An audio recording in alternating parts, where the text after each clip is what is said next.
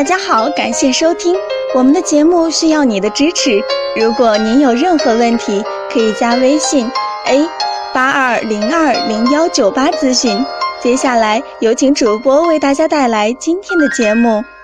为患者留言说：“我的老公最近检查是性功能障碍，一直跟我性生活很不和谐，经常一会儿就早泄。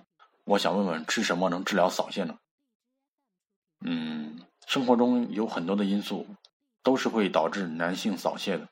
不同的因素导致早泄，需要的治疗方法不同，所以并不是所有的都需要吃药物治疗，一定要引起重视。